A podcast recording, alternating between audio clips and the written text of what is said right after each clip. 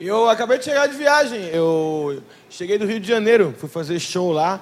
Porra, foi demais. Fiz seis sessões do meu show solo. Puta alegria, assim, uma felicidade. E aí lá também tava tendo outros shows. E aí, por coincidência, quem tava lá era o pessoal do Em Pé na Rede.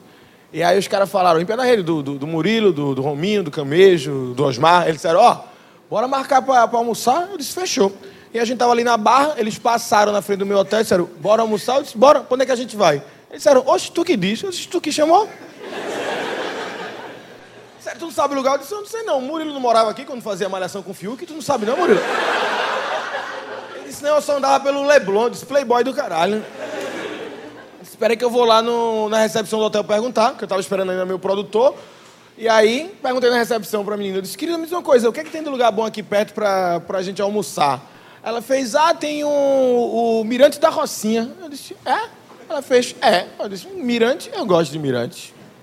Ela fez, a vista é linda e a comida é ótima. Eu disse, o nome é Mirante da Rocinha. Ela, Mirante da Rocinha. Eu disse, fechou, então vamos lá. Aí avisei para Gui, meu produtor, e aí eles foram em dois carros. Era eu, Gui, o motorista, o Clocló, e, na, e o outro carro era o pessoal do, do Em Pé na Rede.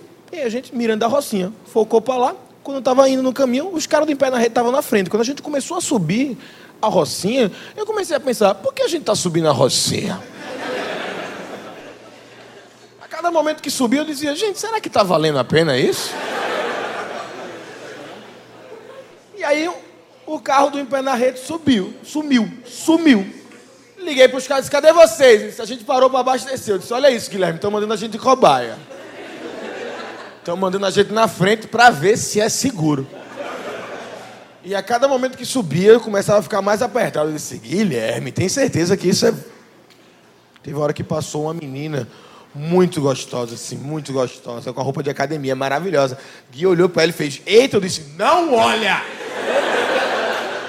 Todo mundo olha pro chão do carro, com a gente se respeitar. Teve um momento que passou um carro da polícia descendo. Eu disse, Guilherme, a polícia está descendo. Os caras têm treinamento. A gente tá vindo aqui numa dica. Chegou lá em cima, estacionou o carro. Assim que saiu do carro, todo mundo estava sem máscara, assim. Mas todo mundo que eu falei, Guilherme, tira a máscara para a gente se entrosar. a gente já ficou parecendo que a gente era do local. Comecei a ligar para os meninos do Em Pé na Rede. Se vocês não vão subir, não, o Romil disse, cara, eu não sei, eu tive filho agora.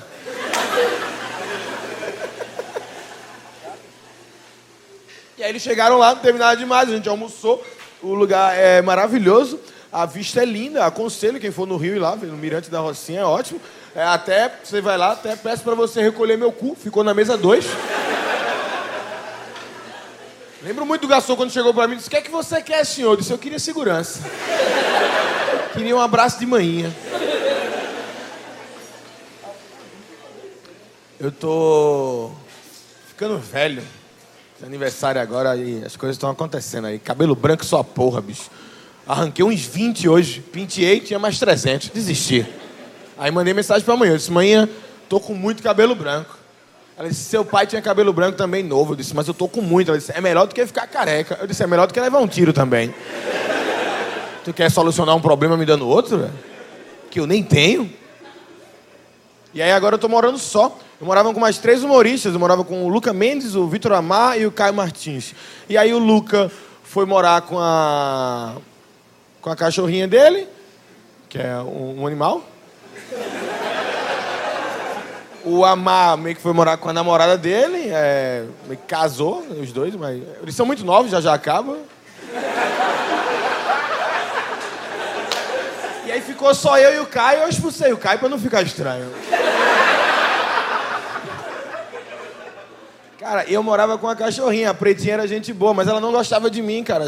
É doideira, não gostava nem um pouco. Ela só ia pra perto de mim quando não tinha ninguém na casa. Ninguém, ninguém, ninguém. Aí ela chegava lá pra dar uma olhada. Ei, como é que tu tá? Eu disse, agora eu não quero mais, não. E sempre que tinha trovão, relâmpago, essas coisas, eu sempre deixava a porta aberta porque ela sempre corria lá pro quarto. E aí um dia tava só eu, ela, e tinha uma, uma menina lá em casa comigo. A gente tava, negócio meu lá transando de boaça, começou relâmpago, trovão virado com a porra. De repente eu olho pro lado, quem é que tá em cima da cama? Pretinha. Aí eu segurei o focinho dela e falei, eu disse, não sei como é que é o tratamento do Luca no quarto dele. Mas no meu só pode ter uma pessoa de quatro em cima da cama. E aí. Retirei a pretinha, ela ficou lá embaixo de voyeur. Nem sei se pode isso, se é contra a lei. Morando só, velho, é uma doideira. Eu comecei a querer fazer umas coisas diferentes na casa para ver o que é que pode fazer na casa. Fui. A primeira coisa que eu queria fazer assim era transar em todos os lugares, sabe? Sentir essa liberdade. Transei na cozinha, transei no sofá. E aí descobri que o bom é transar no quarto mesmo, viu, gente? Fui transar no sofá. Meu irmão, o que aconteceu? Não gosto nem de contar. A menina derrubou, derrubou o, o controle do meu Play 5.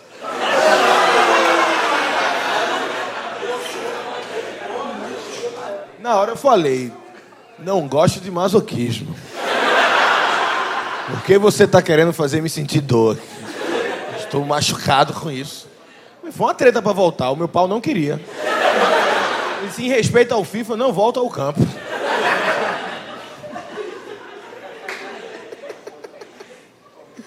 Tem uma menina que, que a gente sai direto aqui, não sei nem o que eu estou contando para vocês, informação demais. Mas aí, a, a gente tava lá em casa, no meu quarto, né? Aprendi que tem que ser no quarto, mas ela fez, Rodrigo, Pô, mas é sério, na casa tu não tem nenhum feitiço, nada que tu queria fazer aqui, não? Eu disse, pô, tem uma coisa. Ela disse, o que é? Eu disse, pô, a varanda. A varanda do meu apartamento, eu fiquei lá porque ela é muito legal. Tipo, é uma cobertura, e é, a varanda é grandona, velho, é da hora. E aí, eu disse, velho, eu sempre quis receber um boquete na varanda. Ela disse, bora lá agora. Eu disse, fechou. E aí a gente chegou, ela baixou, e aí ela começou a chupar meu pau. E eu ali na cobertura, vendo a selva de pedra na minha frente. Ela disse: E aí, Rodrigo, o que, é que você está sentindo? Eu disse: Eu acho que eu vou gripar.